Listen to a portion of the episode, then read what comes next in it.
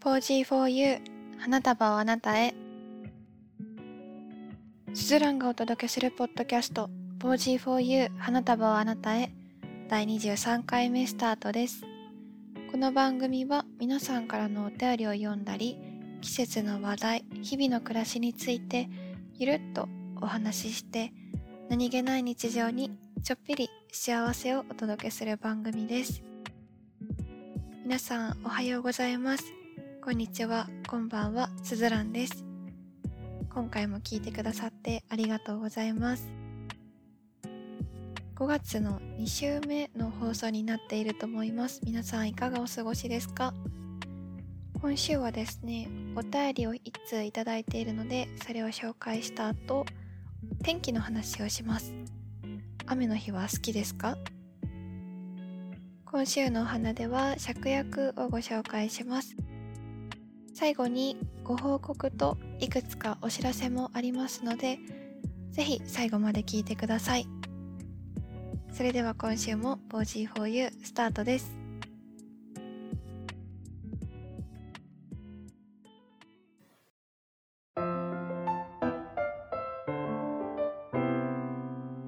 4G4U ということで、まずはお便りを一通いただいているので、そちらをご紹介します。ペンネームしんごさん。すずちゃん、4月もあっという間に過ぎちゃいましたね。ポジフォトたくさんの応募があって、春の訪れを切り取る、一瞬の景色がたくさん見られて、いいお題でした。さてさて、5月は立夏、季節は夏です。暑熱順化という言葉があって、人間は2週間かけて暑さに慣れていくそうです。暑さに負けない準備していきましょう。と、お便りをいただきました。しんごさん、ありがとうございます。本当ついこの間まで正月だったのに、もう4月が終わっちゃって、もう私は本当にびっくりしています。あっという間に半年過ぎちゃいそう。怖い。あとね、写真コンテストをこの4月に開催していました。すごく楽しかったです。あの、これについては後半の方でお知らせがあるので、ぜひ最後まで聞いてくださいね。そして5月は立夏ということで、本当に最近半袖でも過ごせる日が増えてきて、暑ーって言っちゃう日も増えて、夏がちょっと怖く感じてます。このまま夏になっちゃったら耐えられるから大丈夫かなと思ってそれでちょっと怖く感じてるんですけどこの暑熱順化という言葉を私初めて聞きました。人間は2週間かけて暑さに慣れていくそう。なるほど。ということはもう少ししたら暑さにも慣れてくるかな？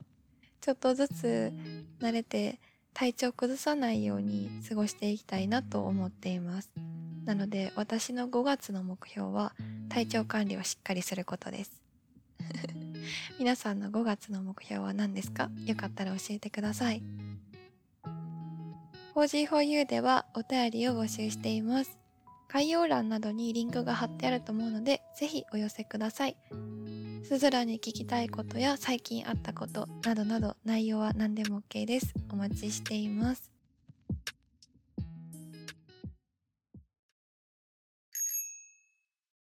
雨の日は好きですか？ということで今回は天気のお話をしようと思いました。私は自分が植物なんじゃないかなって思うぐらいには晴れの日が好きです。しかもめちゃくちゃ晴れ女です。例えばもちろん校外学習とか修学旅行大事な日は晴れですしもっと言うと雨予報の日でも晴れになることが多いです。なので自分のことを晴れ女だといつも言っております。あとはお部屋の中に太陽の光が差し込んできた時にすごく元気をもらいます。朝起きる時も冬の日って日が昇るの遅いじゃないですか。だから朝起きるのちょっとしんどくなりますし逆に夏で朝の5時とか4時台ぐらいから明るい時はその時間帯から活動しだしても意外と起きれたりとか活発に動けたりします。だから夏の方が活動時間長いんですよね。光合成してるんかなって思う時もあるぐらいに太陽の光がすごく好きです。逆に雨の日がちょっと苦手だったんですよね。どうしても憂鬱な気分になるしなんだか体が重たい気がして。でも新海誠さんが出された映画で「天気の子」という映画があったんですよ。それは雨の日に晴れを祈ると晴れにできる女の子が主人公のお話なんですがそのね雨の描写が綺麗すぎて本当に雨の日が今までと違うように見えたんですよね。新海誠さんの「君の名は」という映画がとても人気で有名だったと思うんですけどそこから私は新海誠さんのファンでこれまでに出されている「琴の葉の庭」とか秒速 5cm も見返したんですね。で「天気の子」を一番最新作として出された時はすごく楽しみでしたし実際映画館に見に行って私のこの雨の日のちょっと苦手を克服してくれたような気がします。透明のビニール傘をさして雨雲を覗くのも天気の子のおかげで景色が少しキラキラ見えたりもしました。映画がメインなんですけど新海誠さんが執筆されている小説も出ていてそれは「君の名は」とか他の作品も同じなんですけど特に天気のこと「琴の葉の庭」では小説の方が私は好きだったりします。もちろん映像も綺麗なんですが私は新海誠さんの言葉選びにすごく惹かれてだからこそ小説を読むとすごくなんだろう。映像を見るよりも心に刺さるというか映像も頭に浮かぶし文字も頭に残るっていう感じで天気の子と琴の葉の庭は特に小説が好きだったりします。皆さんは雨の日に何か工夫して過ごしていたりしますか？雨の日を少しでも楽しくする方法もしよかったら教えていただけると嬉しいです。そしてお天気の話で言うと実は去年の夏にベランダでピーマンとあとスイートバジルを育ててました。何回かインスタグラムにあげたんですがスイートバジルはね本当にもうわさわさなっちゃって一人で食べきれないってなって何度も友達にあげたりしてたんですがスイートバジルを育てるのすごく簡単でした。反対にピーマンは暑すぎたのか焼けちゃってお花はできたんですけど結局取れた実って5つか6つぐらいしかなくて買った方が安いなってなってちょっと失敗しちゃったんですよね。で今年は何を育ててるかというとリーフレタスを育て始めました。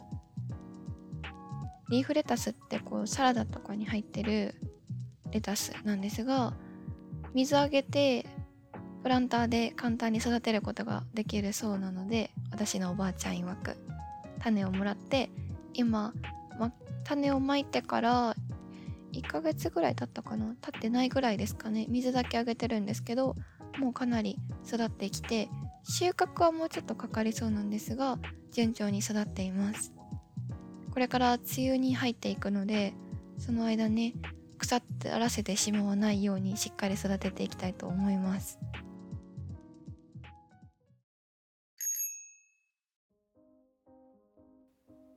今週のお花は芍薬です。英語名ではピオニーと言います。今回なぜ芍薬を選んだかというと、これもまた季節のお花だからです。花言葉はつつましさ、謙虚です。これは芍薬のお花が日没とともに閉じる習性に由来しているそうです。あとはやっぱり芍薬といえば美しい女性の代名詞として使われるほどとても華やかで美しい花姿が印象的ですよね。その女性の美しさを表すようにつつましさ謙虚という花言葉がついていて素敵だなと思いました。ピオニーもまた色別で花言葉があります。赤色は誠実威厳。白は幸せな結婚。ピンクがはにかみ。紫が怒り。となっています。紫の芍薬の花言葉は少し怖い意味がありますね。ただ芍薬は全般的に華やかさ美しさ奥ゆかしさといった満ち足りた心の意味があるのでウェディングでもよく利用されているそうです。一応花言葉が決まっているのでもし送る際は色だけ注意するといいかもしれないです。そして芍薬の見頃の季節が56月です。実は私先日芍薬園に行ってきました。今ちょうど満開の時期ですっごく綺麗だったのでお住まいの地域の芍薬ももしかしたら今満開のシーズンかもしれないですね。その芍薬園にも本当にたくさんの種類があって現在約100種類を超える品種が存在しているそうです。同じお花には見えないような咲き方をしているものもあってすごく見ていて楽しかったです。はいということで今週は芍薬をご紹介しました。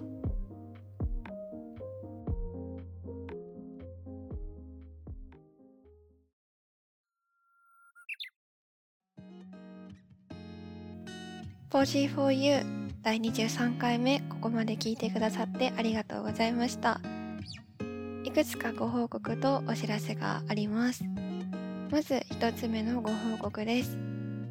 この p o s y for You を配信しているスプーンというアプリで運営のおすすめキャストというのに前回の第22回目ヘアドネーションしてきましたという回を選んでいただきました。これとっても光栄なことで実はこっそり自分の目標にしてたことでもあったので今回選ばれてとっても嬉しいです。もっともっとたくさんの人に聞いてもらえますように幸せをお届けできますように。そしていつも聞いてくださってる方ありがとうございます。あともう一つ。これはご報告になるのかわからないんですがアップルのポッドキャストからメールが来てこの Pozy4U がここ1ヶ月でしかも台湾でえっと聞かれている個人日記のカテゴリーの中で135位らしいです。これがすごいのかどうかちょっと自分ではわからないんですがっていうメールが来ましたどちらにしよう嬉しいことです。ありがとうございます。はい。そしてお知らせなんですが、ポジフォトの会を開催しますというお知らせです。先ほど少し言ったんですが、4月に 4G4U 主催の写真コンテスト第5回ポジフォトコンテストを開催していました。主に Twitter での開催だったんですが、すでに参加者の皆さんには Twitter の DM にてポジフォトの会への招待状をお送りしました。このポジフォトの会では第5回ポジフォトコンテストにご応募いただいた作品の鑑賞会を含め私が独断と偏見でいいなと思った写真を入賞作品に選びましたのでその入賞作品の発表もあります場所はスプーンという音声配信アプリの中で行います。詳しい内容はまたすずらの Twitter を確認していただけますと幸いです。はい、ということでご報告とお知らせでした。5月中旬に差し掛かっていますが、また来週も 4G4U お届けできればなと思います。ではでは、今週も素敵な1週間になりますように。